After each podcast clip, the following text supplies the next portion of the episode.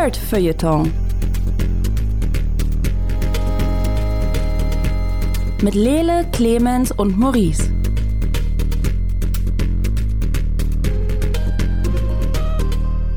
Hallo und herzlich willkommen zu einer weiteren Folge vom Nerd Feuilleton Podcast. Mein Name ist Lele Lukas. Mit mir hier im hosenlosen digitalen Studio sind Clemens Serbent. Hosenlos. Und Maurice Mathieu. Ebenfalls hosenlos. Yeah. Yeah, wir machen Podcasts über nerdige Sachen, die wir cool finden. Wenn ihr das auch cool findet, dann äh, geht auf dragonseedeverything.com und zieht euch den ganzen anderen Kram rein, den wir noch so machen. In dieser Folge reden wir über den Trailer zu Why the Last Man. Äh, und vielleicht versuchen wir mehr über den Trailer als über die Kommentare darunter zu sprechen. Wir können aber nichts versprechen. Ähm, dann über Dodgeball Academia, ein wundervoll kleines äh, Rollenspiel mit, ja, äh, zwei Felderball im Kern. Über Masters of the Universe. Äh, eine Animationsserie bei Netflix, die viele Leute vielleicht aus ihrer dunklen Vergangenheit kennen und die, finde ich, gerade ziemlich genauso aussieht wie Castlevania, nur ein kleines bisschen anders und ich bin skeptisch, ob das gut funktioniert. Dann, Clemens hat Raya and the Last Dragon geguckt ähm, ich habe gestern kurz ein bisschen Hot Ones geguckt und da war Aquafina mit dabei und das war sehr lustig. Und die ist ja auch bei Raya mit drin und deswegen bin ich schon mal äh, positiv eingestellt, was den Film angeht. Aber ich wusste nicht mehr genau, ob Clemens geseufzt hat oder gesagt hat, oh ja, yeah, lass uns über Raya sprechen, als er das angeteasert hat, das Thema. Wir werden sehen. Ähm, dann haben sowohl Clemens als auch Maurice Centaur World geguckt und während Maurice sagt, oh ja, guck das weiter, hat Clemens den größten Seufzer des Tages losgelassen, als Maurice Centaur World erwähnt hat. Das heißt, wir werden sehen, wie gut das äh, funktioniert. Ich habe mir den Trailer angeguckt und ähm, bin skeptisch. Und äh, Maurice hat sich Curse of the Dead Gods angeguckt, weil er äh, Hades jetzt oft genug durchgespielt hat. Das sind die Themen für diese heutige Ausgabe vom Nerdfilter Podcast. Und ich denke, wir fangen mal ganz entspannt an. Why the Last Man? Maurice, du mhm. hast doch bestimmt den Comic mal gelesen vor langer, langer Zeit. Ähm, kannst du dich noch dran erinnern? Was sind deine Gefühle zum Trailer? Wie sieht es da aus bei dir? Ähm, ja, ich, für, für, mich ist Why the Last Man tatsächlich einer meiner absoluten Lieblingscomics. Die, ich mag die Geschichte extrem. Kurze Zusammenfassung äh, beginnt damit, dass äh, von jetzt auf gleich die äh, männliche Hälfte der Bevölkerung einfach draufgeht. So, die sterben alle. Ähm, was dazu führt, dass äh, viele Sachen nicht mehr so richtig rundlaufen. Ähm, Flugzeuge stürzen vom Himmel. Ähm, Infrastrukturen werden teilweise, äh, brechen teilweise zusammen, so eine ganzen Sachen. Und ähm, ungefähr so wie nach dem Thanos-Snap versinkt die Welt erstmal so ein bisschen im Chaos. Ähm, und dann folgt diese Geschichte dem vermeintlich letzten überlebenden Mann, der irgendwie sich halb durch Amerika durchmogeln muss, während äh, einige Gruppen versuchen, ihn zu töten, andere versuchen, ihn zu erforschen und so weiter und so fort. Das ist essentiell die Geschichte von Why the Last Man, ähm, die ich ziemlich genossen habe. Und jetzt kam der Trailer dazu raus. Ähm, die Geschichte selbst geht eigentlich davon so, so ein bisschen äh, damit um, zumindest im Comic finde ich, dass es sehr, sehr deprimierend ist, aber auch noch so ein bisschen, mh, hm, ich will nicht sagen, es ist, es hat ein Mystery-Element drin und es geht auch so ein bisschen hoffnungsvoll teilweise daran und zeigt einfach extrem viele Charaktere, die viel, viel fähiger und äh, ja doch, also erstmal erstmal fähiger sind als der, der Protagonist selbst. Ähm, der Protagonist selbst ist eigentlich eher so ein Stand-in, dass man äh, die, die Geschichte so ein bisschen miterlebt. Der, der wächst auch an diesen ganzen Sachen, aber es wird ziemlich schnell etabliert, dass er ist nicht der Held der Geschichte. Ähm, und das habe ich ziemlich gemocht. Ich weiß nicht genau, wie der Trailer das macht. Der Trailer geht deutlich katastrophenfilmiger ran an diese ganze Geschichte. Mhm. Ähm, und vieles davon sieht eher aus wie ähm, eine Mischung aus Walking Dead und, äh, und so ein bisschen CW-Drama. Und ich bin mir nicht sicher, ob ich das mag. Wie, wie siehst du das, Lele? Ich äh, kann da mitgehen. Es ist ewig her, dass ich den Comic gelesen habe.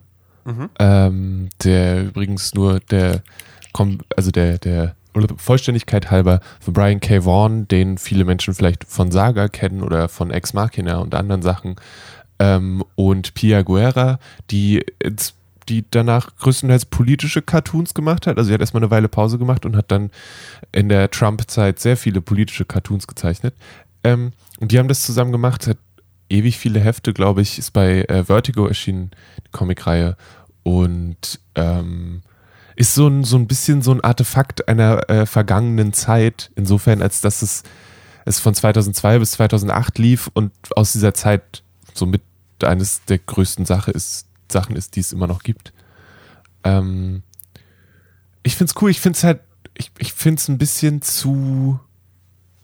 Ich weiß nicht, ob mir die Geschichte selbst nicht zu groß für eine Serie vorkommt und ich deswegen total skeptisch bin, wie sie das da irgendwie reinpressen wollen oder ob das dann so eine zehn Staffel-Serie wird. Ähm, mhm. Weil es schon sehr viele verschiedene Charaktere gibt und so. Und ich, aber eigentlich interessiert mich das auch, wie das umgesetzt wird. Ähm, und ja, allein, allein um die diversen Menschen auf dieser Erde mal damit zu konfrontieren, wie denn eine Zukunftsversion aussieht, in der es keine Männer mehr gibt. Weil davon gibt es mehrere, aber die fand ich eigentlich auch ganz gut gemacht, die Why the Last Man Angelegenheit. Und ja, er hat halt einen kleinen Affen dabei. Ne? Das, äh, das wird schon. Der kleine Ampersand wird schon seine Sache gut machen. Ähm, bin jetzt nicht super excited, ehrlich gesagt. Mhm. Ähm, werde einfach sehen, was da passiert. Das, äh, ja. Bin aber, was eine Sache, die mich ein bisschen, die mir ein bisschen Angst einjagt, ist, dass ich nicht weiß, ob DC das schafft, die Comics rechtzeitig neu zu drucken. Und ähm, ich weiß nicht, ob die in Leder gebundene Sammeledition das Richtige ist, um die Personen abzuholen, die bei Why the Last Man einsteigen möchte. Hm. Aber ja. Du Clemens, sagst das so, als ob die bei DC nur so einen Praktikantenmenschen haben, der da an so einem alten Nadeldrucker die Comics. Oh, die Patrone also, ist halt gerade leer, was sollen sie machen? Ah, wir, wir können kurz abbiegen dahin, dass gerade generell Papierpreise übelst hoch sind, dass keine, also dass, dass die Warteschlangen richtig lang sind, dass richtig viele Sachen out of print sind und nicht hinterherkommen, größtenteils als Nachwirkung der Pandemie und dass ähm, die beiden großen Verlage, Marvel und DC, wirklich keinen guten Track Record haben, wenn es darum geht, zu ihren Filmen gute Comic-Sachen oder zu den Serien gute Comic-Sachen darzustellen. Dazu kommt, dass Vertical, also Vertigo, also der, der Verlag, den gibt es nicht mehr. Also diesen Imprint, der existiert nicht mehr. Das ist irgendwo bei DC Main mit drin. Und die Serie ist ja auch bei Hulu und FX, glaube ich, mhm. FX Hulu. Das heißt, es ist definitiv keine Warner Brothers Angelegenheit. Wahrscheinlich, weil ähm, Brian K. Vaughan die Rechte an seiner eigenen, an dem, was er da geschrieben hat, behalten hat. Ähm, das heißt, sie müssen das auch nicht machen, weil das rechte technisch ein bisschen schwierig ist wahrscheinlich. Und deswegen kann ich mir richtig gut vorstellen, dass sie das nicht hinkriegen. Hm. Aber die haben ja auch noch ein bisschen Zeit. Die erste Folge soll ja. äh, im September droppen. Mhm. Das heißt, bis dahin kann man ja so eine Druckerpatrone mal auswechseln. Und ich muss auch ehrlich sagen, nach dem Trailer habe ich jetzt nicht unbedingt Lust, die Comics zu lesen. Also alles gut. Das stimmt. Okay. Tatsächlich hätte ich den Trailer gesehen, hätte ich auch, hätte ich niemals die Comics angefangen.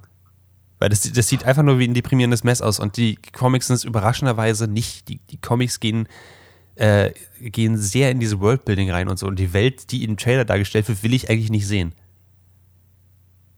Die sieht ziemlich langweilig aus. Ja. Sieht einfach an einigen Stellen so aus, als ob sie sich gedacht haben, okay, jetzt sind die Plätze sowieso leer wegen Pandemie. Wir kippen ein bisschen Müll aus und halten die Kamera drauf und dann legen wir This is the Man's World runter, was auch, also, wow. Ja, wie konnten wir noch nicht über, die, über, diesen, über diesen schrecklichen Song reden? Tief gegraben, liebe Leute. Ja. Auch, hm, so habe ich, hm. so, so hab ich früher für, für Themenradiosendungen auch immer die Songs ausgesucht. Ich habe einfach meine Musikkollektion halt ein, das Titelwort eingegeben und habe alles genommen, was da rausgeworfen worden ist. Ich glaube, so ist es ja auch passiert. Ja, nicht besonders cool.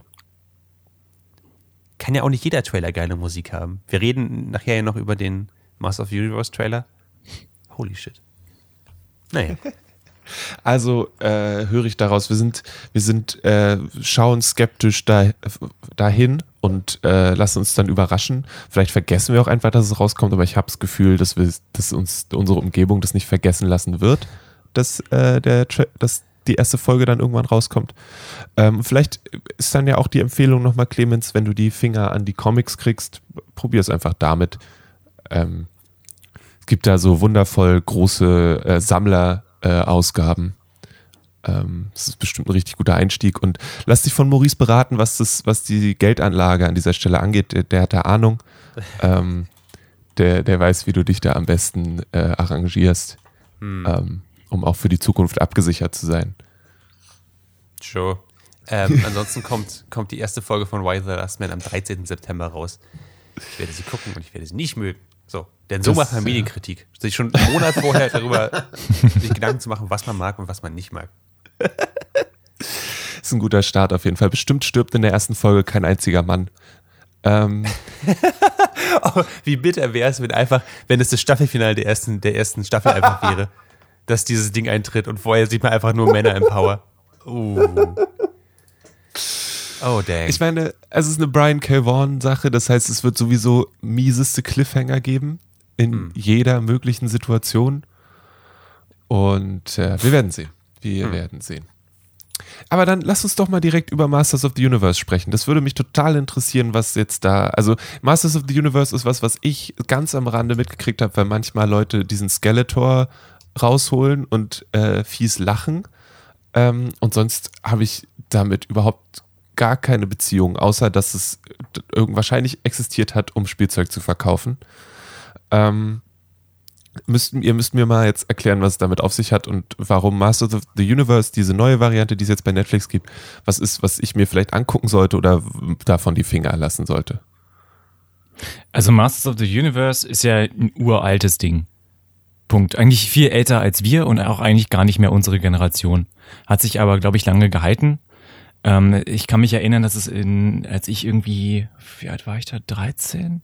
Dass es da nochmal ein Remake gab, das auch auf RTL 2 lief, wo auch wirklich versucht wurde, das Ganze nochmal zu pushen. Die Serie hieß dann aber auch einfach He-Man. Ähm, da hat äh, RTL 2 sogar damals so Touren gemacht, wo du so einen Bodybuilder mit einer Perücke treffen konntest und dann deinen Freunden erzählen konntest, ich habe He-Man getroffen bla bla bla. Die Serie fand ich eigentlich ziemlich schlecht. Ähm, ich mochte auch das Ganze drumherum eigentlich nie so besonders gern. Also die Serie aus den, ich glaube, 70er, 80er Jahren, Anfang der 80er Jahre war das, glaube ich, sieht ein bisschen dementsprechend animiert aus. Das heißt, wenn du das heute guckst, denkst du dir so, okay, cheap. Mm. äh, was wirklich, was mich ein bisschen immer getriggert hat, war so das, das Artwork drumherum, was so sehr so Ralph Bakshi äh, Fire and Ice äh, mäßig ist. Ähm, das Ganze ist so ein bisschen over the top. Ähm, ansonsten hat es mich immer recht gelangweilt. Und da hat Netflix mir das vorgeschlagen und äh, mir wurde gesagt, ja, aber guck mal, Shira hat dir ja auch gefallen. Mhm. Was ja quasi ursprünglich aus dem gleichen Universum stammt. Ähm, jetzt hat Shira diesen Kerl Arts Look bekommen und funktioniert für mich dadurch ganz gut. Ist auch eine sehr, ähm, ja, es ist äh, sehr body positive, ne? Die ganzen HeldInnen haben alle verschiedene Körpertypen, das ist okay. Es sind ganz viele queer Storylines drin. Das hat so Shira für mich ausgezeichnet. Und dann habe ich kurz den Trailer gesehen. Also auf Netflix habe ich nicht den Trailer gesehen, den ich jetzt hier euch geschickt habe, der auch wahrscheinlich dann in den Shownotes landet, sondern einfach so eine, so eine Vorschau und dachte mir so, oh cool, sie sind immer noch alle hypermaskuline Bodybuilder-Typen, bla bla bla. Um, und dann haben wir das angefangen, äh, meine Frau und ich, und haben auch die ganze erste Folge eigentlich recht viel gemeckert. So am Anfang gab's wieder diese, diese Oldschool Watercolor, bla bla bla. Und dachte mir so, okay, ja, es ist der gleiche Scheiß wie früher. Und jetzt müssen wir kurz äh, sagen, wie viel darf ich spoilern? Äh, fangen wir anders an. Wie viel gibt's denn zu spoilern? Ich erinnere mich an alte He-Man-Cartoons, da konntest du nichts spoilern, weil die Serie mhm. eigentlich immer nur aus derselben, aus derselben Formel bestanden hat. Nein. Das ist definitiv nicht der Fall, denn ähm, sie haben sich gedacht, wenn wir schon He-Man remaken, dann vielleicht mit ein bisschen Controversy. Und wer kann das ganz cool? Kevin Smith. Lass mal Kevin Smith anrufen. Der Was? ist hier jetzt äh, Headwriter und Producer. Okay. Und Kevin Smith hat sich gedacht, wir stellen das auf den Kopf. Okay. Wir stellen das alles komplett auf den Kopf. Ähm, und dann schlug dieses Desinteresse meinerseits plötzlich in sehr großes Interesse rum, weil er wirklich mh, am Ende der ersten Folge passiert was, womit du nicht rechnest und es ändert sich einfach. Es ist, du bist noch in Eternia, aber die Regeln haben sich total geändert. Das heißt, also alles, was du eigentlich brauchst, um die Welt zu verstehen, auch wenn du vorher nie Masters of the Universe gesehen hast, erfährst du in der ersten Folge. Die Okay. ist ein bisschen oldschool. Und dann sagt er einfach so, Schnipp, alles neu. Und da neu. hat er, hat er sehr viele Leute, glaube ich, vom Kopf mitgestoßen. Also die Regeln ändern sich an einigen Stellen, die Beziehungen von Figuren ändern sich dadurch. Ähm, und jetzt kann ich eigentlich gar nicht weiter in die Tiefe gehen, ohne schon was vorwegzunehmen. Ha. Ähm. Dann, dann würde ich sagen, machen wir hier kurz einen Spoilerhorn an. Okay. Für, für, den, für den Fall, dass ihr draußen die Serie blind sehen wollt, dann äh, geht, geht von dannen und seht die Serie blind. Ansonsten unterhalten wir uns jetzt kurz über, über ein life-changing Event in der Eternia-Saga und äh, ihr kommt einfach in zwei Minuten wieder. Hau raus, Clemens. Nerd, nerd, nerd. Also, He-Man bekommt ja seine Kraft durch dieses Schwert, das er von der Sorceress von Grayskull bekommen hat. Genau. Sold separately, batteries not included. Genau. Skeletor, der auch eine eigene Actionfigur hat, Sold Separately, bla bla bla, ähm, dem, der, dem gelingt es tatsächlich mit äh, seiner äh, Henchwoman Evelyn in Grayskull einzudringen und natürlich kommt Prince Adam aka He-Man mit seiner Crew ähm, dahin. Äh, sie kämpfen und äh, jetzt wird's interessant. Sowohl He-Man als auch Skeletor sterben. Am Ende der ersten Folge. Ha. Außerdem wird Adams Schwert zerstört. Und Adams Schwert ist so quasi die gesamte Power von Eternia's Magic. Das heißt, ähm, alles, was es in Eternia noch an Magie gibt, passt in so eine Art Bowlingkugel rein. The Okay. Age of Magic ist quasi over. Ähm, der König ist ein bisschen dumm, hat nicht verstanden, dass äh, sein Sohn He-Man ist. Ähm, und erfährt aber, dass es so einen kleinen Circle von Menschen gab, die davon wussten. Das heißt, die werden alle, alle verbannt.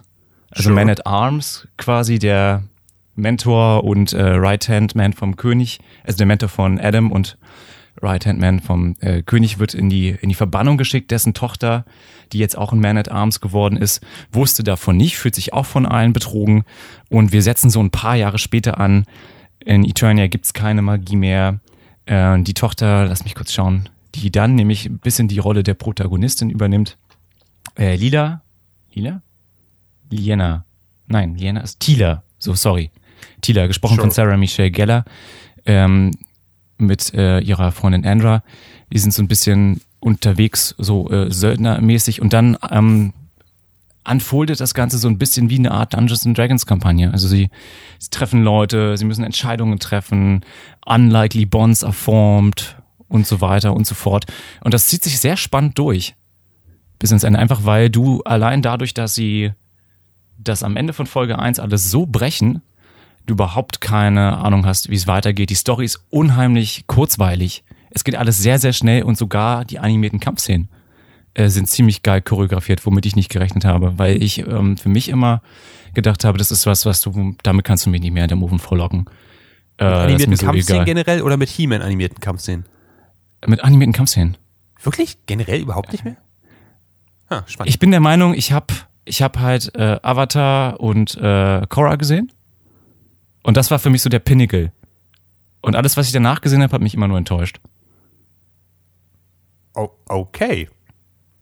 Ähm, Ähm, das ist eine ich will nicht sagen, für, für ein eigenes Thema, würde ich sagen, aber ja, ähm, es gibt jetzt auch, ich werde jetzt locker was lostreten, allein, dass ich gesagt habe, ich mag die Serie. Ich, äh, ich gucke mal kurz Personenschutz beantragen. So, ne? es, Ähm, klingt, es klingt, wenn ich ganz kurz unterbrechen habe, es, es klingt so ein bisschen äh, wie eine Prämisse von einer Rick and Morty Folge, ehrlich gesagt. Dass halt, dass sie die Protagonisten aus der alten Serie einfach nur äh, killen und dann einfach Jahre später einsetzen, während die in irgendwelchen Bürogebäuden sitzen und versuchen, ihre Steuererklärung zu machen. Ähm, klingt für mich nach also ich verstehe, warum Fans der ursprünglichen Serie sich nicht damit äh, wohlgefühlt haben. Klingt für mich aber, der die ursprüngliche Serie ziemlich kacke fand, ziemlich spannend. Jetzt, Ähm, Das ist auch mein Ding gewesen. Ich verstehe, warum Leute, die damit aufgewachsen sind und die vielleicht wieder diese Formel haben wollten, jetzt sagen, öh, das ist ja kacke, jetzt haben wir auch noch zwei Protagonistinnen, das, äh, das geht ja gar nicht, ich wollte doch den He-Man angucken. Ähm, also nicht, dass das korrekt ist, aber ich konnte auf einmal verstehen, warum es diese Welle im Internet gab. Und Ja. ich dachte mir, aber all das finde ich total geil. All das äh, hat mich total gereizt. Und dann gibt's halt noch diesen unheimlich geilen Voice-Cast. Also Mark Hamill ist Skeletor, sp- spricht noch eine andere Rolle. Äh, Evelyn wird gesprochen von äh, Lena Headey, die wir als äh, Cersei aus Game of Thrones kennen. Mein all-time Favorite äh, Henry Rollins, äh, der alte Punkrocker, spricht Triclops und so weiter. Es gibt so richtig ähm, viele Leute, viele coole Leute, die wirklich mitsprechen. Und die Serie ist qualitativ schon ziemlich cool animiert und du hast halt wirklich viel Character Growth, viel Development und es geht alles so unheimlich schnell für eine Netflix-Serie. Yo, Okay. Masters of the Universe. Master of the Universe klingt absolut genial. Ähm, ich habe total Bock drauf. Der, der, der Trailer allein ist schon, hat mich ganz schön gehypt, insbesondere die, die Mucke darunter. Ähm, die äh, Kampfszenen, die ich gesehen habe, sahen sehr cool aus und ähm, es, äh, von dem, was du jetzt auch erzählt hast, zum Beispiel, ähm, ich habe es nicht geschafft in sowas, ich glaube, es gab einen Dragon Age Cartoon, da bin ich nicht so reingekommen, aber das sieht mehr so mein Speed aus, weil es bunter und mehr Poppy ist und von der Story her, was du jetzt erzählt hast, ziemlich geil aussieht. Cool, ähm, gucke ich mir auf jeden Fall an. Lele, wie ist bei dir? Ich glaube, ich würde auch mal reingucken. Ich, ähm, ich, mich würde noch interessieren, du hast ja am Anfang gesagt, Kevin Smith und so, und der wird ja auch heiß diskutiert. Merkst du das, dass er das gemacht hat, oder ist das einfach, also inwiefern? Ich wüsste jetzt nicht, dass ich da direkt so ein Gefühl für habe, aber mich würde das interessieren, ob du das so, ähm, so den Finger drauflegen kannst. Mm, Oder ob es einfach heiß das ganze diskutiert, Ding meinst du? Inhaltlich? Oder? Ja, nee, keine Ahnung, ob das so ein, ähm, äh, wie soll ich sagen, ist es so ein Auteur-Ding, wo du sagst, oh ja, das ist, das ist, äh, das hat sich ein Mensch unbedingt ausgedacht und es hat so was ganz Besonderes, oder ist es eben einfach nur ein cooler neuer Spin auf die Serie? Ich habe das Gefühl, Kevin Smith saß mal irgendwann in seinem Sessel, hat sich gedacht, wenn ich mal eine He-Man-Serie mache, wie würde ich das machen? Und dann hat ihn jemand approached und der hat gesagt, gut, ich habe vor Jahren drüber nachgedacht. Ähm, und dann haben die gesagt, okay, pff, von mir aus macht das so. Also ich habe schon das Gefühl, dass da viel von ihm ähm, äh, drin ist. Er hat auch seine Tochter als Voice Actor untergebracht. Smooth. Also- ja, Harley nice. Quinn Smith ist wieder dabei. ja. Ja. Okay. Also, He-Man, Masters of the Universe, ich weiß nicht genau, Masters of the Universe nur, glaube ich, ohne He-Man. Revelation, Masters of the Universe. Revelation. Der Trailer ist unter anderem deshalb sogar, weil dieser Bonnie Tyler Song darunter ist. Wenn ihr noch ein bisschen mehr Bock habt, ich habe ein Video gefunden auch von äh, jemandem, der auch das Endgame Battle auch mit I Need a Hero unterlegt hat. Das ist auch sehr witzig. Also wenn ihr mal irgendwie was zum Mutliften braucht, Videos mit I Need a Hero. Eben immer meine Laune ungemein. Sehr, sehr gut. Hätten sie mal unter den Okay. Why the Last Man Trailer runterpacken können, wenigstens. Ja, Ja. Ja. Gut, dann äh, unterbrechen wir diese von Netflix gesponserte Folge kurz für einen anderen Inhalt. Und zwar habe ich, äh, und äh, Maurice, du hast auch ein bisschen was davon gespielt, Dodgeball Academia. Ein Spiel, was, glaube ich, ähm, von Humble Bundle, äh, also aus dieser Richtung hergestellt wurde, wenn ich das richtig mitgekriegt habe, oder auf jeden Fall von denen produziert wurde. Und äh, das jetzt zum Game Pass gekommen ist. Es geht um einen jungen der endlich auf der äh, weltberühmten Dodgeball Akademie angenommen wird. Und der ist ein bisschen, es ist ein, im Prinzip ein Shonen Anime nur als Videospiel. Und das Thema ist äh, zwei Felderball. Ähm, weil er hat eigentlich nicht so wirklich viel im Kopf, hat aber richtig Bock, hat versteckte Fähigkeiten, von denen er noch nichts weiß und äh, lernt langsam die äh, verschiedenen Wesen und Leute kennen, die an dieser Akademie sind. Ähm, allein, ich meine, allein schon der Name mit Dodgeball Academia ist so, okay, er hat jemand My Hero Academia genossen. Ähm, und dann ist es ein sehr, äh, manchmal ein bisschen überwältigendes, finde ich aber oft sehr niedliches und cooles äh, Rollenspiel, wo du in deiner Felde vom, in deiner Seite vom Feld durch die Gegend rennst, Bälle aufsammelst oder aus der Luft fängst und versuchst damit das andere Team abzuwerfen. Ähm, und das ist eigentlich ziemlich cool, sehr, sehr stimmig. Du hast relativ schnell ein sehr cooles Team um dich rum. Es gibt ein Rivalen-Team, das äh, aus wirklich unglaublich dummen Charakteren besteht und es ist sehr unterhaltsam, denen immer wieder eins über den Kopf zu ziehen. Ähm, Maurice, was war dein Eindruck von dem? Du hast gesagt, du hast das Intro gespielt. Äh, wie hat dir das gefallen? Ähm, ich habe nicht erwartet, dass es, ähm, dass es so RPG ist. Also das, ich habe ich hab eigentlich gedacht, dass es einfach nur ein dummes, sehr buntes Dodgeball-Game ist, aber sie haben ja wirklich eine ganze Story dahinter reingepackt und sehr cooles Charakterdesign und sehr, sehr, sehr, sehr viele Charaktere. Ähm, das hat mich am Anfang nicht, ich will nicht sagen abgeschreckt, aber ich war in dem Moment nicht so richtig in der Stimmung dafür.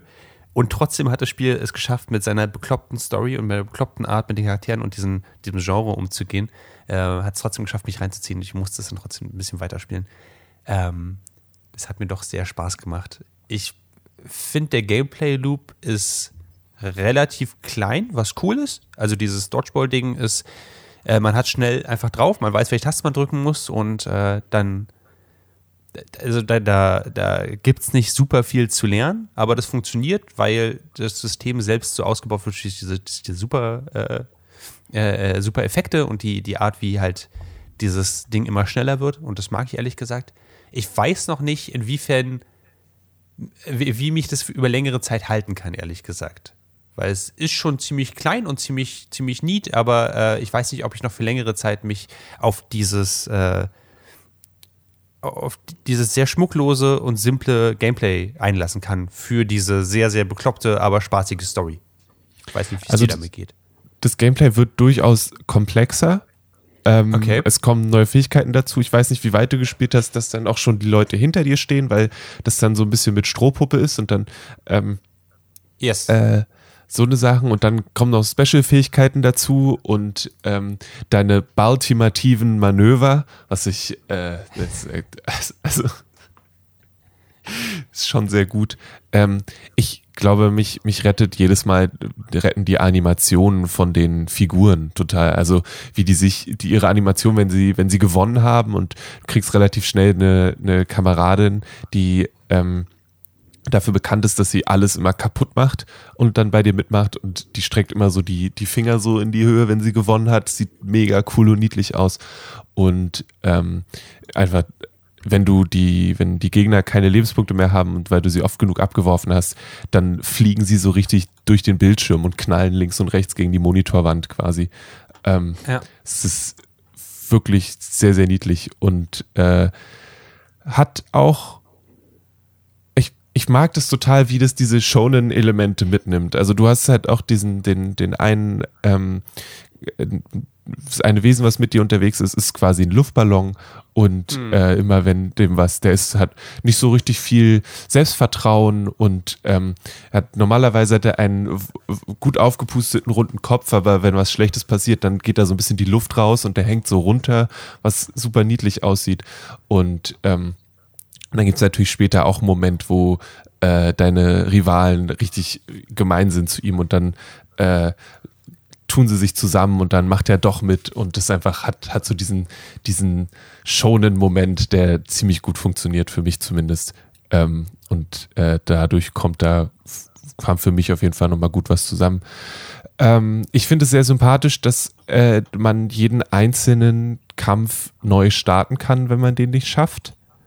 Ähm, weil es durchaus, es gibt relativ früh so einen Moment, wo du so eine Welle von Gegnern hintereinander hast. Du hast irgendwie vier Kämpfe direkt nacheinander, ohne dass zwischendurch dein Leben sich auf, äh, also dass du eine Möglichkeit hast, dich zu heilen. Und ähm, die werden natürlich progressiv schwerer. Und das hat mich das erste Mal aus dem Spiel rausgeworfen, weil ich so war, yo, ich habe noch nicht wirklich das ganze Ding so intus, wie es richtig funktioniert. Und das war da ein bisschen viel. Und als ich dann drei Tage später es nochmal probiert habe, war das erste Problem, dass ich nicht nochmal was gefunden habe, wo die Steuerung steht. Was ich auch ein bisschen doof fand, weil ich dann erst wieder langsam rausfinden musste.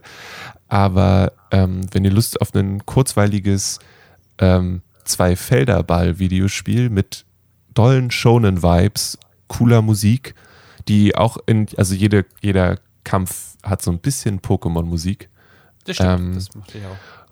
Und äh, dann ist es auf jeden Fall eine, eine lustige kurzweilige Sache. Ich habe äh, vorhin mal gesehen, bei YouTube gibt's natürlich irgendwie Let's Plays, die sind ein ganzer, ganzes Durchspielen sind ungefähr acht Stunden und ich finde, das ist eine vollkommen legitime Sache. Ähm, und ein sehr kurzweiliges Ding. Sehr, sehr schön. Clemens, hast du Lust, ein Dodgeball-Videospiel zu spielen oder möchtest du lieber das Ben Stiller Dodgeball, den Ben Stiller Dodgeball-Film nochmal sehen? Ich glaube, ich möchte lieber den Ben Stiller Dodgeball-Film nochmal sehen. An den habe ich tatsächlich die ganze Zeit gedacht. Hast du davon? Dodgeball, ja, das war gut. Was ähm, war das? Wenn du einem Auto nicht, ausweichen kannst, kannst du auch einem Ball ausweichen. yes. äh, ja. Äh. Aber Was kommt als nächstes? Welche, welche Tonhallenspiele können wir noch in, in Shonen Videogames verwandeln? Alle. Wir können einfach alle, alle rein, reinpacken, würde ich sagen. Ich, ich, ich finde, also, ich meine, du hast den Trailer ja vielleicht gesehen, Clemens. Ich, ich finde, der Arzt hier rettet hier eine Menge. Und ich glaube, ja, definitiv. So Ding sein. Sieht cool aus. Also ich, ich habe durchaus Bock, das zu spielen. Ähm, ich wollte das jetzt nicht, nicht abwerten. ähm. äh, ich frage mich, wie lange mich das äh, hält. Wie viel kostet mich der Spaß? Habt ihr das schon gesagt? Habe ich nicht Game zugehört? Pass nix, ansonsten ich glaube 25 Euro. What?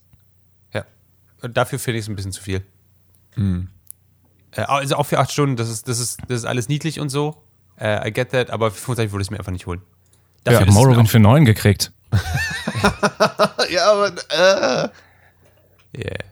Ähm, ich glaube, was ähm, ganz kurz vielleicht noch, das Spiel nimmt einen sehr stark an die Hand und äh, ich, ich finde, wenn ich in einem Dodgeball-Spiel, auch wenn es ein JRPG ist, wenn ich im Dodgeball-Spiel mehr Dialog wegklicke und von A nach B laufe, als Dodgeball zu spielen, stimmt was für mich nicht. Äh, aber hey, das ist nur, das ist mein Ding. Ist ein Fehler. Freu dich doch auf die Fortsetzung. Zeitasche. ja. Ja, ich weiß nicht. Also ich meine, so viel mehr Sachen gibt es denn nicht also wenn jetzt zumindest, ich weiß nicht, Zombie könnte man noch machen, aber das ist irgendwie nicht wirklich kompetitiv. Ähm, wird irgendwann schwierig zu steuern. Wir überlegen nochmal, äh, wenn äh, weder, also wenn entweder Netflix oder Humble Bundle uns ähm, einstellen möchte, damit wir für sie äh, Videospiele entwerfen, dann können wir das auf jeden Fall machen. Ist überhaupt gar Wait, kein what? Problem. Zombie? Was? Habt ihr nicht, das Zombie ist das, wo die Leute, wenn du einen abwirfst, dann muss der raus, bis du abgeworfen bist, dann dürfen die Leute wieder rein, die du abgeworfen hast. Ah. Dann merkt man, dass Aber ist das halt nicht ein paar Jahre nach in der Schule war. Oder? Ja. Bei uns hatte das alles noch Spielen, die gar keinen Sinn machen. Zeitasche, Brennball und zwei Felderball wurde bei uns gespielt. und es war gut. Hat es uns geschadet? Es war gut. Nee. Ah, ein Brennballspiel könnte man machen, denke ich. Dann, kann ja, man dann kannst du eigentlich gleich ein Baseballspiel ja, genau, kannst du gleich ein Baseballspiel machen. Hm. Na gut, okay, wir überlegen nochmal. Ähm, Clemens, erzähl mir mal von Raya and the Last Dragon. Ist es was, wofür ich äh, Disney Plus nochmal aufmachen sollte? Hätte ich mir eigentlich sofort das Ding kaufen sollen, als es rausgekommen ist, weil es war ja auch so ein sofort Premiere im Internet. Oder ist mhm. es was, was ich mir in drei Jahren mal angucke, weil es vielleicht doch ganz okay ist? Ähm, also, ich bin der Meinung, dass du da, wenn du Disney Plus hast, jetzt irgendwie nichts für eine Premiere kaufen solltest, weil ich das Modell verachtenswert finde. Ich hab's gesagt.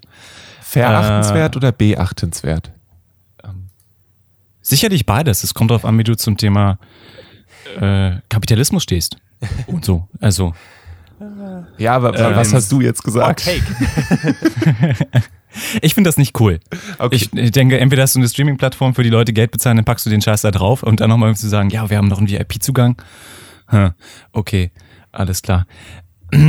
Es ist ja nicht das gleiche wie Kino, auch wenn du einen VIP-Zugang hast, du darfst das dann halt eher gucken. Raya and the Last Dragon ist ein ähm, genau Animationsfilm von Disney. Äh, sie ist quasi in, in einer langen Reihe von Disney Princesses die, die neue im Team. Es geht um ein mystisches Land, der, der Drachen.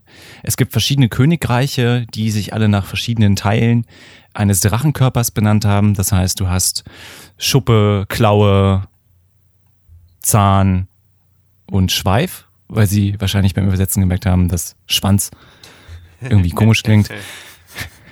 mhm. Mm, All diese, und ach so, natürlich, und Herz, hart. Das ist ja das, voll das wichtigste Königreich, habe ich voll vergessen. Da kommt nämlich Raya her. Außerdem noch Milz und großer Ziel. Milz, Leber. Große und Kleinhöhen, ihr kennt den Sketch. Ähm, und diese sind alle äh, im Krieg, denn es gibt quasi in dieser Welt manifestierte Wesen, die sich aus dem, dem Bösen in der Welt quasi erschaffen und dann gehen die durch die Gegend und versteinern alle.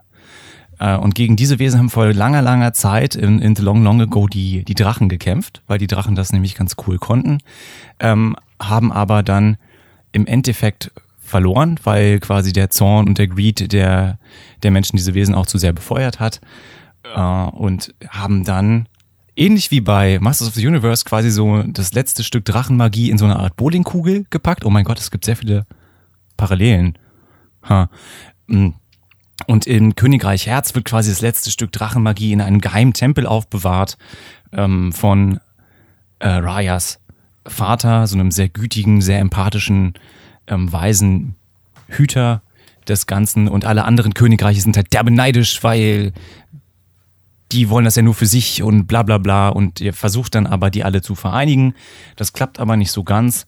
Und ähm, dabei wird quasi die Drachenmagiekugel zerstört, zerbricht in verschiedene Teile, diese bösen Wesen kommen wieder und ähm, wir entern ein neues Age of Darkness, in der diese bösen Viecher Leute versteinern. Es gibt nur zwei Möglichkeiten, dieses Dunkelwesen von einem fernzuhalten. Ähm, A, Wasser. Und was? Die Tränen von Ash Ketchum. Ja, Wasser. Hm. Ja. Wasser und äh, diese letzten Kugeln der Drachenmagie, die Raya dann, wir gehen in die Zukunft, sie ist irgendwie Mitte 20 oder so, ähm, versucht aus allen Königreichen zusammenzusammeln, um den letzten Drachen äh, Sisu quasi auch wieder zu beleben und äh, die Menschheit zu retten, beziehungsweise ihren Vater zu retten, der auch versteinert ist. Die Menschheit hat sie so ein bisschen aufgegeben ähm, aber schön wäre es natürlich schon.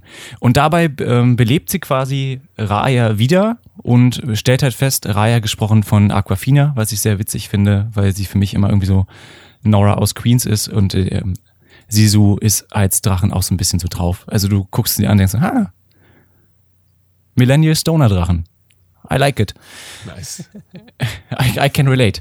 Ähm, genau. Und dann versuchen sie ähm, die ganzen Stücken Drachenmagie einzusammeln und reisen so ein bisschen durch die Königreiche und müssen versuchen, ähm, die Menschheit in diesem mystischen Drachenland wieder zu vereinen. Das ist so grob die Story, ohne dass ich jetzt zu viel vorwegnehmen möchte.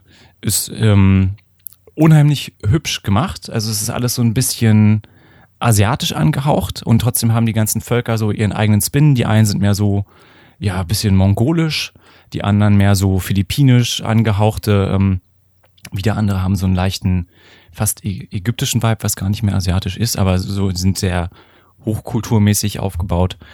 Äh, und alle hassen sich untereinander.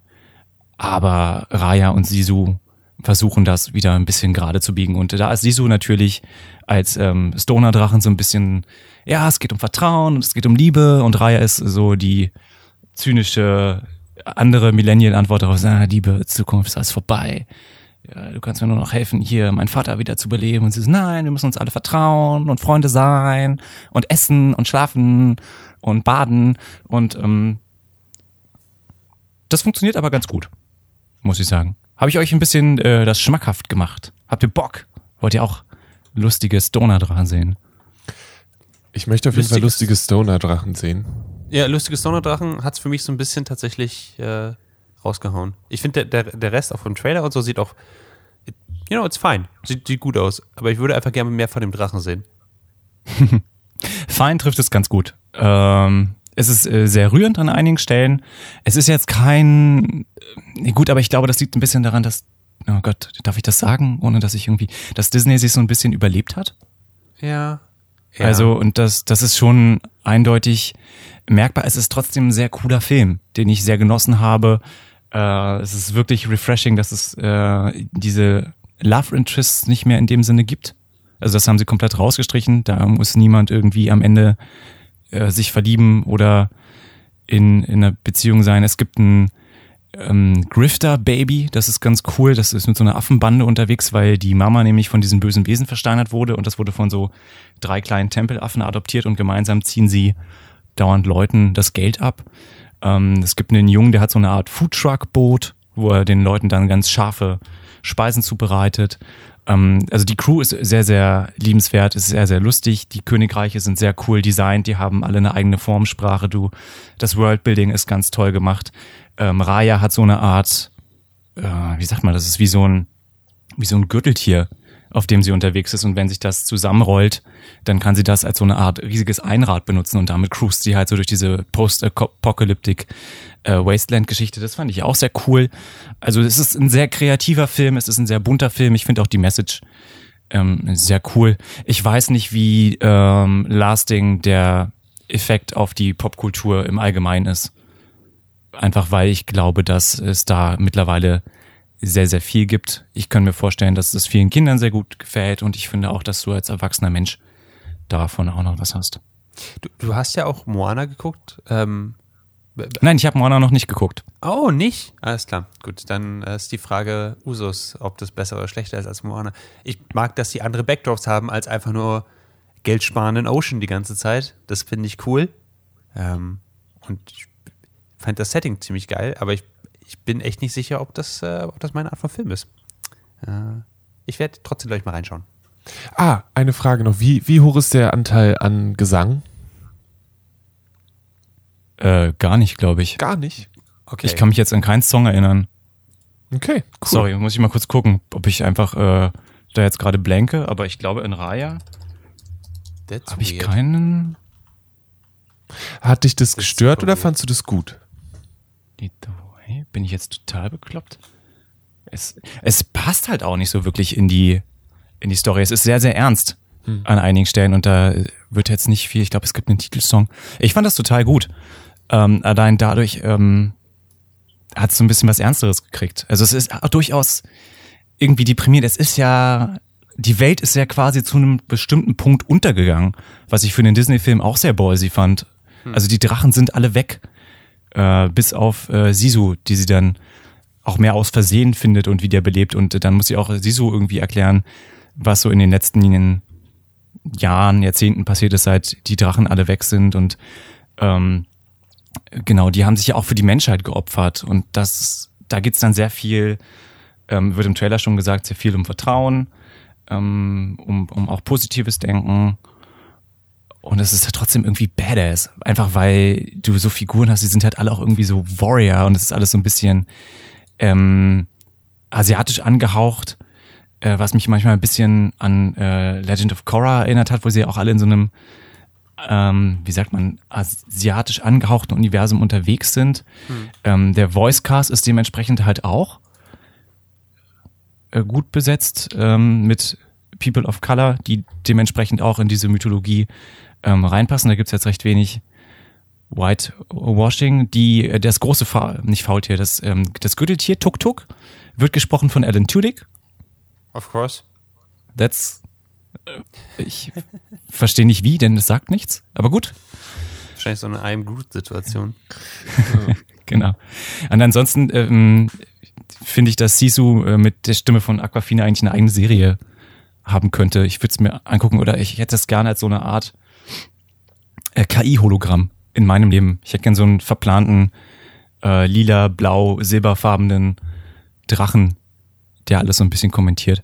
Das fände ich cool. Nice. Cool, cool, cool. Sehr, sehr gut. Okay, gibt's äh, bei Disney Plus und ähm, dann Jackson.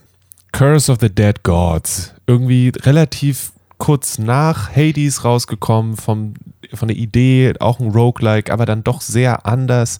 Was hat es damit auf sich? Ist es ein Spiel, wo du jetzt genauso viel Zeit reinstecken wirst? Ist der Vergleich überhaupt fair oder eigentlich nicht? Was hat es damit auf sich?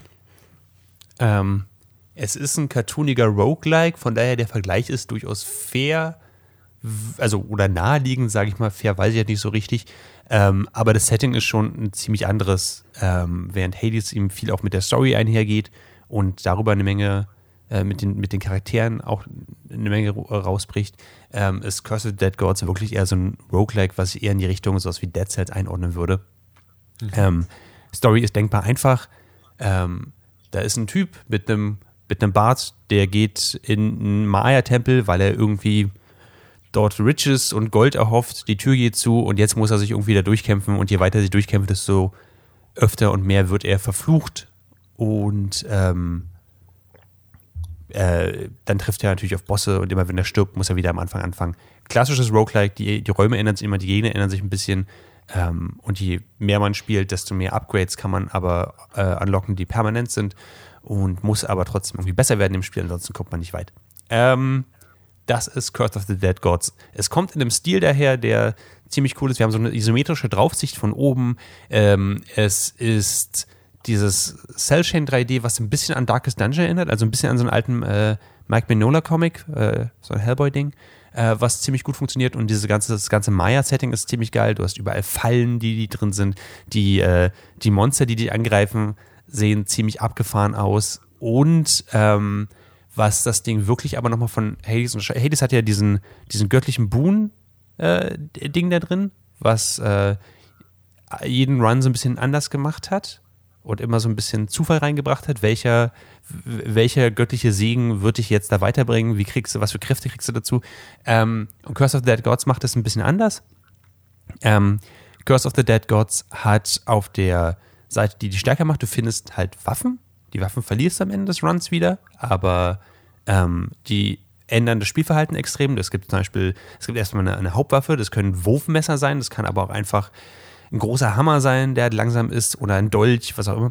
Ähm, dann hast du Nebenwaffen, wie zum Beispiel, du hast ein Schild oder eine Pistole und dann hast du noch Zweihandwaffen. Das kann zum Beispiel ein Speer sein. Ähm, oder eine, eine Peitsche. Ähm, und die haben natürlich auch verschiedene Werte. Einige davon können vergiften, einige können mit Elektrizität stunnen, einige haben Feuerangriffe und so weiter und so fort. Ähm, das kann ganz schön kleinteilig werden, aber ähm, vor allem kannst du eine Menge Button-Mashing machen, was dich nur so weit bringt, weil an irgendeinem Punkt musst du dann Animation ganz schön darauf timen, wie die Gegner angreifen. Dazu kannst du dann ausweichen. Du hast nur eine gewisse Anzahl an Ausweichmöglichkeiten. Du kannst parieren. Das ist viel, viel anspruchsvoller. Gibt dir aber wiederum Ausdauer zurück. Ausdauer brauchst du aber auch für bestimmte Angriffe und so weiter. Das ist am Anfang ein bisschen überwältigend, aber ähm, tatsächlich bin ich relativ schnell da reingekommen. Ich glaube, das ist, ähm, du musst nicht super groß drauf achten, aber wenn du darauf achtest, wird das Spiel deutlich einfacher. Ähm, was cool ist. Das, das Spiel hat einen sehr, sehr engen, sehr, sehr coolen Gameplay-Loop. Du kommst in einen Raum rein, da sind Monster, da sind Fallen, du besiegst die alle und du gehst weiter. Und dann wirst du am Ende dieses Raums belohnt mit zum Beispiel einer neuen Waffe oder einem Upgrade für eine Waffe oder du wirst stärker gemacht, sodass du mehr Leben hast oder mehr einstecken kannst oder mehr, mehr Schaden austeilst und so. Und damit kannst du bezahlen, mit, indem du Gold opferst oder aber indem du Blut opferst. Du kannst zum Beispiel sagen, ja gut, ich habe jetzt hier gerade im letzten Raum keine 1000 Gold gefunden. Ähm, ich opfer einfach mein Blut und nehme ein bisschen Wahnsinn. Und das ist das, wo es wirklich nochmal anders wird. Ähm, du wirst nämlich nicht nur stärker von Raum zu Raum, du wirst auch schwächer. Ähm, das heißt, du musst nicht nur irgendwie mit deinem Leben klarkommen, weil dein Leben wird nicht ständig regeneriert, sondern du musst damit klarkommen, dass du ähm, Madness hast. Und die Madness steigt immer, wenn sie bei 100% ist, kriegst du einen Fluch, wenn du von einem Raum in den nächsten gehst. Und der Fluch kann alles mögliche sein von ähm, du bekommst mehr Schaden von bestimmten Fallen äh, äh, zugefügt. Oder du weißt einfach nicht mehr, was deine zukünftigen Flüche sind. Die werden einfach blank gehalten. Oder du verdienst, ich glaube, weniger Gold. Oder du kriegst mehr Schaden in der Dunkelheit. Ähm, kleine Sachen. Nicht, nicht Sachen, die den Run sofort, sofort sagst, okay, das ist jetzt, da kann ich auch aufhören. Aber Sachen, die es durchaus schwieriger machen, weiterzukommen. Und das ist, das macht ziemlich Fun. Die haben eine gute Balance gefunden. Ähm, du kannst bis zu fünf Flüchen äh, bekommen und der letzte ist meistens ein Doozy. Der ist nochmal, der haut wirklich rein. Ähm, und sogar wenn du versuchst, keine Flüche aufzunehmen, allein, dass, dass du im Dunkeln getroffen wirst, allein, dass du von Raum zu Raum reist, alles davon hat schon so ein, so ein Mindestlevel an Fluchenergie, die quasi auf dich übergeht. Das heißt, du wirst es nicht ganz ohne schaffen. Ähm, und für mich klappt das Spiel in dem Sinne ziemlich gut, dass es eine Balance sucht zwischen, du wirst immer stärker, auch durch permanente Upgrades, die du halt findest. Du kriegst äh, so Kristallschädel und Jaderinge, die du eintauschen kannst gegen ähm, neue Waffen oder permanente ähm, Stats-Boosts, ähm, sowas in diese Richtung. Und auf der anderen Seite, dass du immer so ein paar Sachen bekommst, die äh, die Steine in den Weg legen. Ähm, und das heißt, es reicht nicht einfach nur herauszufinden, wie die Gegner sich bewegen und da auszuweichen und zu parieren. Es, du musst eben auch die richtigen Entscheidungen treffen und die richtigen ähm, die richtigen Upgrades nehmen für den Run. Und wenn du dich halt da verkalkulierst, weil du sagst, ah fuck, jetzt habe ich aber zu viel Fluchenergie auf, aufgenommen, dann kriegst du halt den letzten Boss gehen nicht hin, musst nochmal machen. Ähm, so ein Run dauert vielleicht 10 Minuten oder so. Es gibt also verschieden gestaffelte, also Tier 1 dauert so 10 Minuten. Du musst die öfter machen, damit du weiterkommst und dann auch Tier 2 machen darfst und so. Ähm, und es funktioniert, finde ich, verdammt gut. Ja. Es ist in gewisser Weise komplexer als Hades. Also deutlich komplexer als Hades, einfach nur weil du dieses Parieren auch noch drin hast und so. Ähm, aber dadurch beschäftigst du dich ein bisschen mehr auch mit diesen Hintergrund äh, und ähm, kannst dich aber dementsprechend auch verkalkulieren, was nicht immer ganz cool ist. Aber ich, ich finde das ziemlich geil bisher. Ich habe ich hab sehr viel Spaß. Ähm, Nice. Nele, wie, wie ist bei dir? Hast, hast du Bock drauf? Ich habe schon ein bisschen gespielt und bin das, das erste, was für mich nicht so funktioniert hat, war dann, dass das Tutorial dich erst weiterlässt, wenn du das genau so machst, wie das Tutorial das von dir möchte. Und Äh, äh, kannst, du das, äh, kannst, du, kannst du da näher darauf eingehen, was genau ja, das Tutorial von dir also es gibt so einen Moment, wo das, du, du kommst in den nächsten Raum und dann sagt das Tutorial, okay, wir spawnen jetzt Monster, die greifen dich an und wir erklären dir jetzt in Textform, wie du diesem Monster ausweichen musst. Ähm, und wenn du das nicht zweimal geschafft hast, genau so wie wir das wollen, dann passiert es jetzt immer weiter und immer wieder. Und das heißt, da kommen immer wieder Monster, die greifen dich an. Und ich war dann so, okay, jetzt muss ich rauskriegen, in welchem Moment ich genau. Und das ist dann für mich von einem Lernmoment, der es, glaube ich, sein sollte, zu einem bisschen einem Frustrationsmoment geworden, weil Oh, ich halt ja. nicht hinterhergekommen bin und also und nicht genau wusste, was das Spiel von mir will und das aber immer wieder machen musste und auch nicht weitergekommen bin, bis ich nicht exakt das gemacht habe, was das Spiel von mir wollte. Ähm, und diesen Mom der Moment hat mich, glaube ich, ein bisschen frustriert dann äh, im Vorangehen. Ähm, aber ich glaube, ich werde auf jeden Fall nochmal äh, reingehen, wenn ich das so ein bisschen. Ich habe eigentlich Bock, das nochmal auszuprobieren, ähm, da nochmal ein bisschen Zeit mit zu verbringen.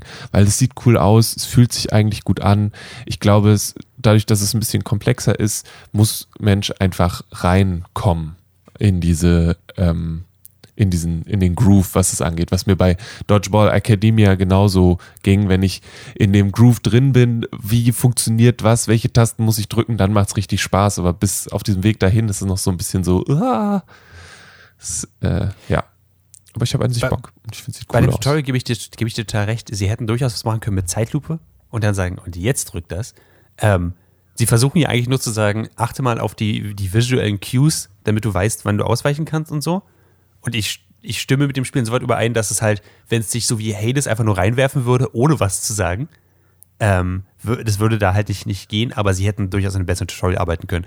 Da war ich auch ein bisschen frustriert tatsächlich. Es hat ein bisschen gedauert, bis sie, äh, bis ich das richtige Parieren und so drauf hatte und so. War dann Ja. cool fürs weitere Spiel, aber das, also ein gutes Tutorial macht man anders. Da gebe ich dir absolut recht. Clemens, jetzt haben wir dir zwei Spiele gepitcht. Äh, also, wir haben zwei Spiele gepitcht in dieser Folge. Wie sieht's aus? Hast du Curse of the Dead Gods? Ist Zeit für dich, ein Roguelike anzufangen? Ich finde das sieht ziemlich geil aus. Äh, Ich mag den Artstil sehr gern. Yay! Ich finde es immer gerechtfertigt, wenn Leute verflucht werden, wenn sie in Tempelanlagen eindringen. So, down with that. Stimmt. Okay. Ja, sonst, was du gerade gesagt hast, klingt aber so, als ob ich das sehr schnell hinschmeiße. Denn ich hasse Tutorials und ich hasse es in Videospielen zu lesen. Äh, viel lesen ist nicht, aber du musst dich eine Menge mit den Stats und äh, was du freischaltest, äh, rumärgern. Okay.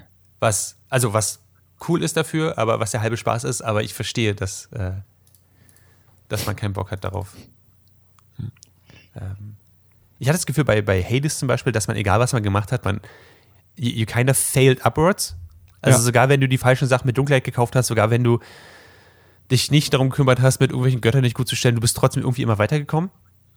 Und das sehe ich bei Curse of the Dead Gods kannst du schon, also kannst du schon echt Mist bauen, wenn du nicht genau drüber nachdenkst. Und das könnte ein bisschen abschrecken, gebe ich zu.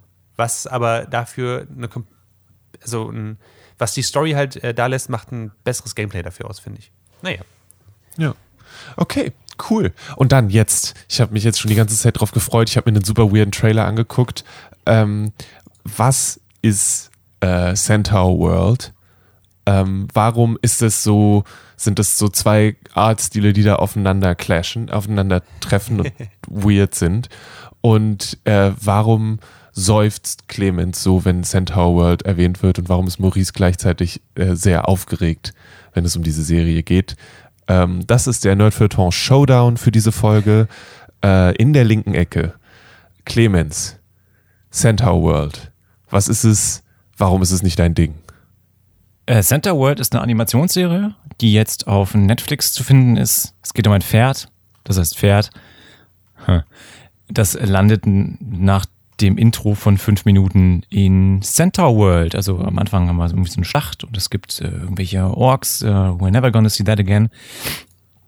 Und es hat so einen magischen Talisman und landet dann in einer Welt, in der alle Wesen halb Mensch, halb vierhufiges Tier sind. Also da gibt es einen Giraffenzentaur, es gibt einen Gazellen, ein, ein Zebra-Zentauren, äh, es gibt, äh, ich glaube, die Figur da ist irgendwie wie so ein Lama und es wird alles gesungen. Ja, das ist das, was ich von äh, Centaur World mitgenommen habe. Ich dachte, es gibt bestimmt eine große größere überliegende Storyline.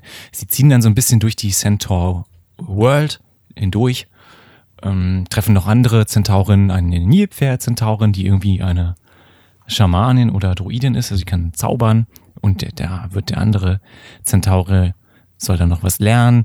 Und ähm, dann wird wieder gesungen, dann laufen sie weiter die Straße lang, dann gibt's ein Centaurnado, dann wird wieder gesungen dann ist wieder alles ganz bunt, dann wird wieder gesungen. Und okay, okay. Dann also du aufgehört. bist kein Fan vom äh, von von dem Gesang in dieser Serie. Äh, gehen wir rüber in die rechte Ecke. Maurice, äh, Center World. Ähm, was ist es und warum findest du den Gesang besser als Clemens? Center World ist äh, eine ziemlich geile, beeindruckende Storyline. Ähm, die damit beginnt, dass wir eigentlich in so einem im Stile von Avatar, äh, Last Airbender, Avatar Korra Universum einfach so einen übelsten Krieg haben. Ähm, schreckliche Monster greifen an, man weiß nicht genau, was los ist. Ähm, es gibt ein sehr niedliches Lullaby, was ähm, die Reiterin Ryder dem Pferd zusingt, ähm, was so ein bisschen das allgemeine Theme ist. Das ist sehr Musik und vor allem Musical-lastig. Das heißt, es gibt äh, dominante Themes, die sich durchziehen, was aber später noch deutlich besser rauskommt und äh, ziemlich gut funktioniert. Ähm, es gibt ein Artefakt, was sie haben, und sie sagen, mit dem Artefakt, wenn wir das zum, zum General bringen, können wir den Krieg beenden. Ähm, sie werden angegriffen, äh, sie werden voneinander getrennt. Ähm, das Pferd Horse fällt eine Klippe runter mit diesem Artefakt und ist plötzlich in dieser sehr bunten Center World, wo wir so 2000er Internet-Humor äh, Charlie the Unicorn Humor haben. Leute, die in die Kamera schreien und es sieht einfach alles super weird aus. Und äh, wir haben Häuser mit, mit äh, die aussehen wie Centaur und die Tür ist, ist, ein, ist ein Hintern und dann sagt man, Butt Door. Und damit wird kurz dann angehalten, dann machen sie weiter damit. Also wir haben sehr viel Blödelhumor, auf jeden Fall. Aber alles ist vor allem sehr, sehr bunt. Ähm, es gibt sehr viel Magie und äh, Horst findet über sich selbst heraus, verdammt, ich kann jetzt sprechen. Wie, wie ist das passiert? Ich muss zurück nach zu Ryder, ich muss diesen Krieg gewinnen ähm, und hat diese sehr brutale, äh, sehr militärische Haltung, die Welt ist schlecht und überall ist Krieg und ich muss mich jetzt da durchkämpfen. Und die Leute ins, oder die, die, äh, die Centaurs und World sind halt überhaupt nicht so. Sie, sie singen halt sehr Exposition, ja, wir hatten auch einen Krieg, aber wir reden nicht so richtig drüber. und ähm, hey, Moment, darüber wollten wir überhaupt nicht reden. Jetzt, ähm, äh, und man merkt, dass es halt irgendwie mehr dazu gibt. Sie leben in einem abgeschlossenen äh, magischen Dome, wo man nicht durchkommt. Ähm, die Animation ist verdammt gorgeous, weil sie diese zwei Stile jetzt ein bisschen zusammenbringt. Das heißt, Horse ist immer noch so eckig und kantig gezeichnet, äh, während die Zentauren und alles in dieser Welt halt super bunt und wie auf so einem, so einem LSD-Trip sind. Ähm, sie entschließen sich, ähm, Horst zu begleiten und die, ähm, die fünf Schamanen in der Welt zu, äh, zu suchen, weil damit kann Horst wahrscheinlich vielleicht wieder zurück in die eigene Welt und Ryder finden. Und es geht viel darum, hey, es geht nur darum, dass sie und Ryder zusammen ähm, wieder vereint sind. Und jetzt kommen auch schon die überliegenden Themes der Serie, weil äh, faktisch gebe ich Clemens da voll recht. Das stimmt. Sie singen viel und dann, dann kommt ein Centaur Tornado und dann singen sie wieder. Aber die überliegenden Themen sind eigentlich, äh, geht, da geht es sehr viel um Identität. Ähm, und äh, ich, ich, will nicht super viel spoilern, aber die Serie ist ganz schön LGBTQ und äh, queer positiv geschrieben, was ähm, ja sehr nahe liegt, weil sie, sie reisen auf einer Regenbogenstraße äh, durch, durch die Welt und ähm, ich würde an dieser Stelle sagen, das Gesinge äh, kann ein bisschen viel sein, auf jeden Fall, aber es ist sehr, hat sehr viel mit Exposition zu tun und sehr viel mit den einzelnen Problemen. Das heißt, ja, Warmerwick, das, das Alpaka-Lama äh, Centaur, lernt so ein bisschen mehr Magie und das ist ganz wichtig, aber vor allem geht es darum, dass äh, sich Warmerwick sowas als die, die große Beschützerin von dieser, dieser ganzen Herde halt äh, sieht und wir lernen später zum Beispiel die sehr, sehr traurige, sehr grausame Backstory von Warwick und dann verstehen wir, warum das so passiert ist.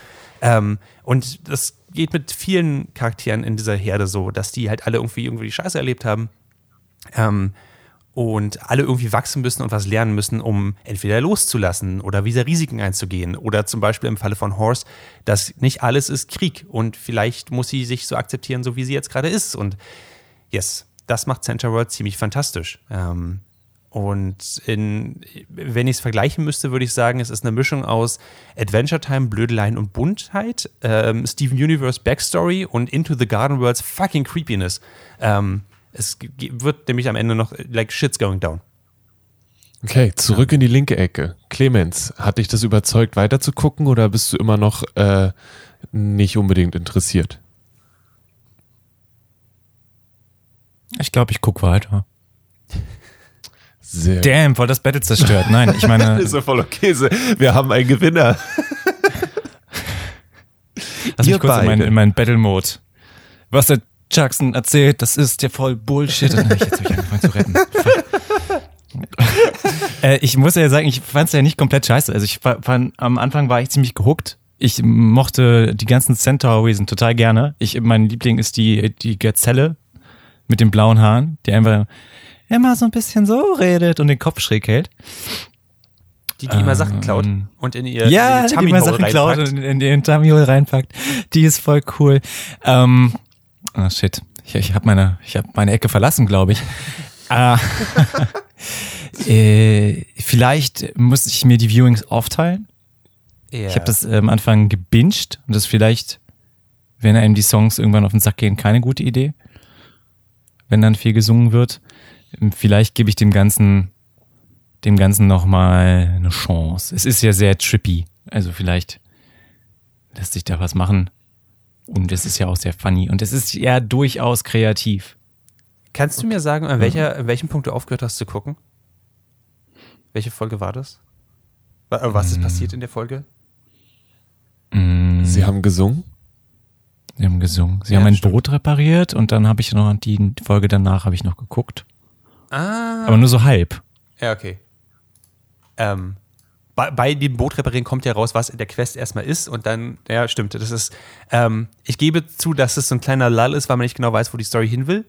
Und viele Themes sind mir auch erst in der, in der vorvorletzten Folge richtig aufgefallen. Ähm, wo ich auf der einen Seite sage, hätte die Serie irgendwie cooler und offensichtlicher machen können.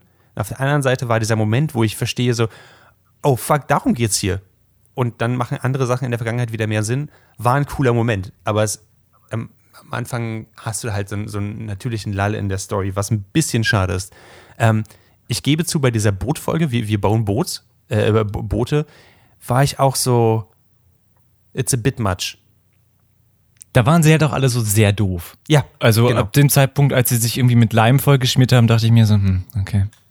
Ja, sie, sie Ja. waren wirklich alle sehr doof. Und die Story hat, hat in der Folge auch auf jeden Fall so ein, so ein Backseat genommen, weil dieses, die Sache um Warmerwick, die wir nicht kennen, ist wirklich relativ doof.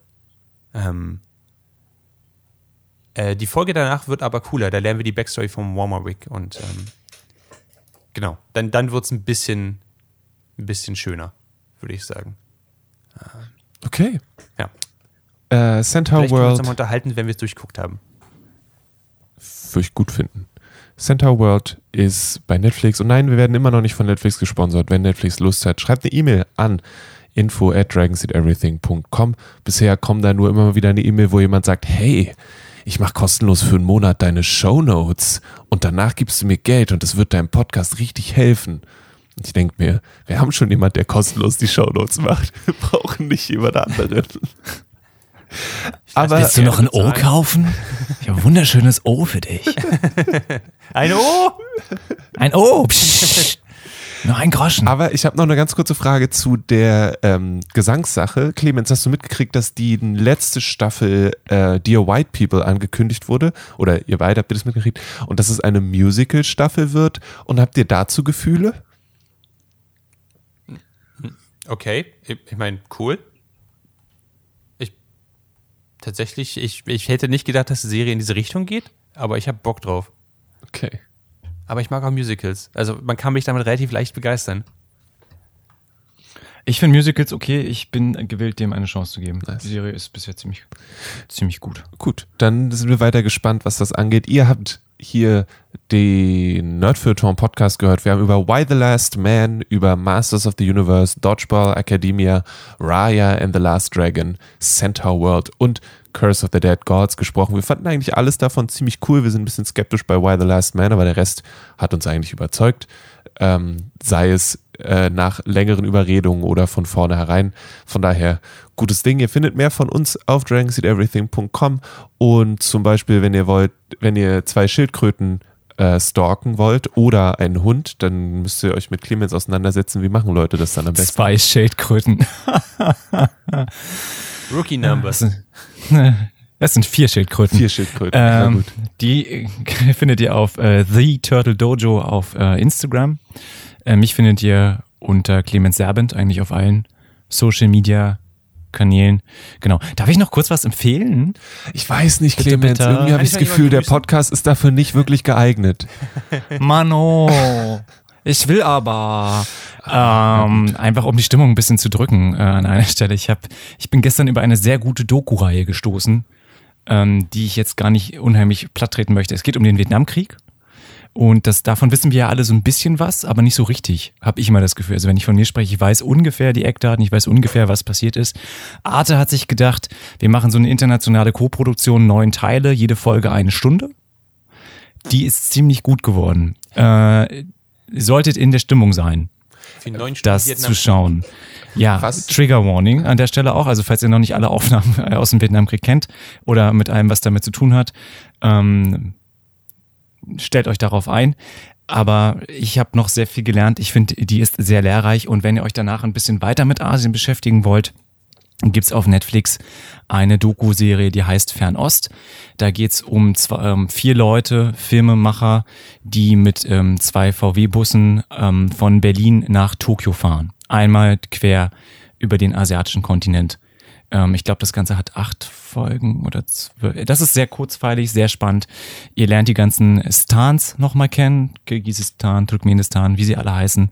Ähm, ist auch sehr, sehr bildend und nicht ganz so schwer wie der Vietnamkrieg. Okay. Also mit Stimmung meinst du, äh, wir sind bereit, tote Menschen zu sehen und die USA zu hassen. Ist es die Stimmung, in der ich sein muss? Also kannst du das noch kurz konkretisieren? Ähm, am Ende hast du, glaube ich, jeden, Mm.